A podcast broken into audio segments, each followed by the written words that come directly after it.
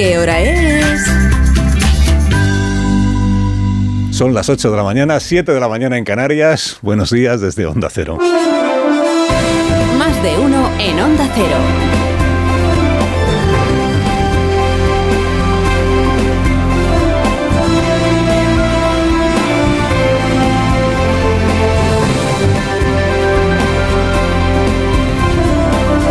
¿Cómo están? Bienvenidos a una nueva mañana de radio. Estrenamos el 13 de julio del año 2023. 10 días. 10 días le quedan al Comité de Campaña Socialista, con sede en la presidencia del Gobierno, Palacio de la Moncloa. 10 días le quedan para dar con la tecla, bueno, 8 que son los que quedan de campaña electoral, para dar con la tecla que, que le permita reconstruir una estrategia seriamente dañada. Una estrategia agotada y naufragada el lunes. Claro, concebir una campaña de elecciones generales en la que el presidente lo que pide es la confianza de la sociedad para seguir gobernándola otros cuatro años. Concebirla como una batalla de ese gobernante en defensa de su reputación, de su imagen, de su persona, dispara el riesgo de que si falla la persona, pues toda la campaña de persuasión que estaba diseñada se venga abajo. Partido Socialista no ha concurrido a esta campaña electoral como organización descentralizada que se trabaja cada voto en cada pueblo, cada día, en cada mitin. No, ha, ha concurrido Sánchez y sus ministros a la campaña electoral. A cantar los méritos del presidente y a denunciar las injusticias que sus rivales y la prensa hostil han cometido durante años contra el desvalido presidente. El partido como tal es que no se tienen casi noticias de él. Y no hay precedentes de una campaña como esta en la que el victimismo sea la piedra angular que elige el argumentario oficial. Durante cinco semanas, llevamos ya cinco. No hay precedentes de una campaña electoral convertida por quien está en el gobierno en una campaña reputacional.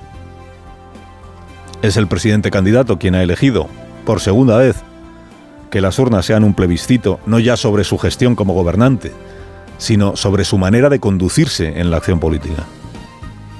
O sea, más que seguir gobernando, pareciera que a lo que aspira el presidente es a que el pueblo le dé su bendición para callar así la boca a la oposición marrullera, a los medios hostiles que han sembrado el país de bulos y a los malditos entrevistadores que no le preguntan por la inflación de la zona euro y por lo pacificada que está Cataluña. Una campaña en la que el monotema es la personalidad del candidato entra en crisis aguda cuando la personalidad del candidato queda expuesta durante 100 minutos de debate televisado. Expuesta con pésimo resultado. Por segundo día consecutivo, y hoy puede que sea el tercero, todo lo que aportó ayer el partido, bueno, el partido no, los ministros socialistas a la campaña electoral, todo lo que aportaron ayer fue una embarazosa justificación del por qué el titán de los platós que habían anunciado para el lunes por la noche se convirtió en un candidato confuso, aturullado y sobre todo enfadado, muy enfadado.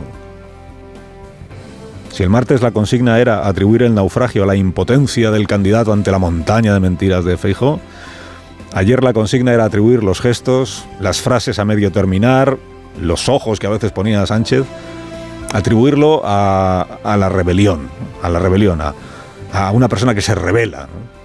Sea, no era un presidente incrédulo ante su propia impotencia para dar réplica al peso pluma que tenía enfrente, no, era un hombre de principios que se rebelaba contra todo aquello que estaba escuchando. Este es Sánchez explicando a Sánchez. A ver, yo, mm, eh, yo me considero un político con principios, de, fuertes convicciones. Me lo, me, me lo, considero, lo creo. Creo que soy un político con, con principios, con fuertes convicciones y, y, evidentemente me revelo cuando escucho que, que se dicen una sarta de mentiras eh, como se dijeron en el debate. Claro, los suyos estarán diciendo que revelarse está muy bien, pero que si no podría haberse revelado de una forma más profesional, digamos, ¿no? Más eficaz, menos atropellada, ¿no? Si es que acaso una persona de principios no puede ganar un debate en televisión. Que el presidente se defina como una persona de fuertes convicciones, una persona de principios, pues es relevante también teniendo en cuenta que muchas de sus posiciones políticas o de los compromisos que en su día expresó y que después ha cambiado o incumplido, los formuló como principios y como convicciones.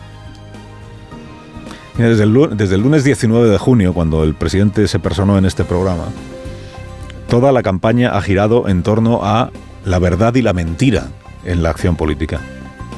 Que no es poca cosa, es un buen planteamiento para una campaña electoral. El presidente alega que él no ha mentido nunca. Que no ha mentido nunca porque ha cambiado de posición siempre. Pero claro, uno cambia de opinión y en su derecho está a hacerlo cuando lo que ha emitido es una opinión. Cuando lo que ha hecho es una afirmación categórica. Cuando ha expresado un principio. Que te digo yo, cuando uno dice un político no puede indultar a otro político, claro que puede cambiar también, pero no está cambiando, está cambiando de principios entonces.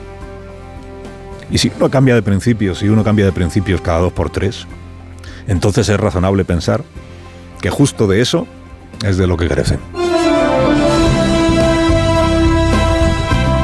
Junta Electoral sacó ayer tarjeta amarilla, apertura de expediente al presidente del gobierno por usar una rueda de prensa en la sede de España ante la Unión Europea en Bruselas para hacer un discurso electoralista hace unos cuantos días, ¿no? Ayer en la cumbre de la OTAN, muy neutral tampoco estuvo el presidente al hablar fuera de España del partido que según las encuestas goza hoy del mayor apoyo social en España. Durante estos últimos años hemos eh, sufrido una, una, forma de hacer oposición basada en tres, en tres eh, puntos. ¿no? La primera de ellas es la mentira, la segunda es la manipulación, lo estamos viendo con este tipo de declaraciones que se hacen para socavar la, la confianza de la gente en sus instituciones y, y en la democracia española.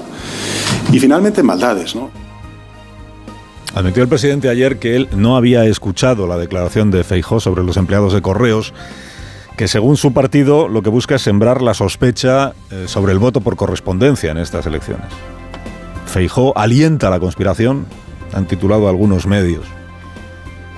Alienta la, entiendo que quieren decir que alienta la teoría de la, de la conspiración. Bueno, la declaración en cuestión del líder del PP fue esta que vamos a escuchar ahora y que cada cual pues juzgue la declaración como le parezca. Venía de recordar Núñez Feijó que hoy es el último día, hoy jueves, para solicitar el voto por correo, no para emitirlo, para solicitarlo, y que una vez que el votante solicita el voto por correo, en la oficina de correos o en la página web, la oficina del censo toma nota y pone una marca en el nombre de ese votante para que el domingo 23 no pueda votar en urna, para que no vuelva, pues entonces estaría votando dos veces. Si has solicitado el voto por correo, el domingo ya no puedes votar físicamente. Por eso es fundamental que el procedimiento se complete. O sea que te llega la documentación a tiempo para rellenarla y para entregarla y certificarla en la oficina de correos.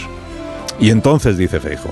Por eso le pido a los carteros de España que trabajen mañana, tarde y noche y aunque no tengan los refuerzos suficientes, que sepan que custodian algo que es sagrado de los españoles, que es su voto. Y por eso le pido a esos carteros, con independencia de sus jefes, que repartan todos los votos antes de que venza el plazo, para que los españoles podamos votar y ejercer nuestros derechos constitucionales. Pues esta declaración la interpreta el PSOE y algunos medios como una forma de alimentar la sospecha de fraude en el voto por correo. Abiertamente ha acusado a Núñez Feijó de eso la presidenta del Congreso de los Diputados, que lo sigue siendo, presidenta del Congreso de los Diputados, y candidata por el PSC Merichel Batet. Bueno, la presidenta del Congreso acusa al senador Feijó de cuestionar el sistema democrático, poca broma. Hoy el señor Feijó ha traspasado tres líneas rojas en dirección populista, en dirección trumpista, cuestionando el sistema democrático y lo que es peor, poniendo en duda a los trabajadores y las trabajadoras de correos. Ya está bien Tres líneas rojas y el trumpismo que no falte. Los trabajadores de correos están representados por los sindicatos de, los, de la empresa pública Correos. Y son los sindicatos los que están diciendo que, que no llegan los refuerzos prometidos y que no llegan sin esos refuerzos a poder haber entregado toda la documentación antes de que el jueves de la semana que viene termine el plazo para entregar el voto y certificarlo en las oficinas. El trumpismo que dice la señora Batet. recuérdese, el trumpismo que no falte. ¿no? Recuérdese que así comenzó la campaña, con el presidente del gobierno perorando ante sus diputados en el Congreso sobre el trumpismo que tenía la culpa de que los gobiernos de izquierdas hubieran perdido las elecciones autonómicas de mayo. Bueno, entonces, según la versión del PSOE, eh, se supone que Feijó está alentando la sospecha sobre el voto por correo. Para, ¿Con qué intención? Para poder atribuir al fraude en ese voto el resultado de las elecciones en la noche del 23 de julio. Fíjate que se supone que va a ganar de largo el señor Feijóo. ¿Y esto cómo, cómo se haría? O sea, en cada mesa electoral el interventor del PP echará de menos más votos para su partido y lo achacará que han llegado pocos votos en la saca de correos. Porque igual habría que concretar un poco en qué consiste esta teoría de la conspiración. O sea, si Feijó hubiera dicho, oye, id todos a votar a la urna el día 23 y olvidaos del voto por correo, que ahí pues entonces claramente sí habría cuestionado el, voto por correo y la limpieza del voto por correspondencia. Si hubiera dicho a la urna, mejor físicamente, por si acaso. Pero lo que dijo ayer fue carteos de España, carteos, carteros, esforzaos, carteros esforzados, a pesar de la falta de medios, para que toda la documentación le llegue al votante a tiempo. A pesar de vuestros jefes, porque los sindicatos, algunos sindicatos de correos, lo que están diciendo es que la dirección de la empresa pública que es empresa pública y por eso la responsabilidad es de quién es, la dirección de la empresa pública no está cumpliendo con la promesa que hizo de contratar 19.000 personas para estos días. Y sin esas contrataciones, la promesa se queda en una promesa. Y sin esas contrataciones el trabajo no se puede sacar adelante. Esto es lo que están diciendo los sindicatos de correos, los trabajadores, que diría la señora Batet, de correos. Pero bueno, a partir de ahí usted juzga. Si Feijó está jugando sucio, o el PSOE se está apuntando a la tinta de calamar. Carlos Alsina en Onda Cero.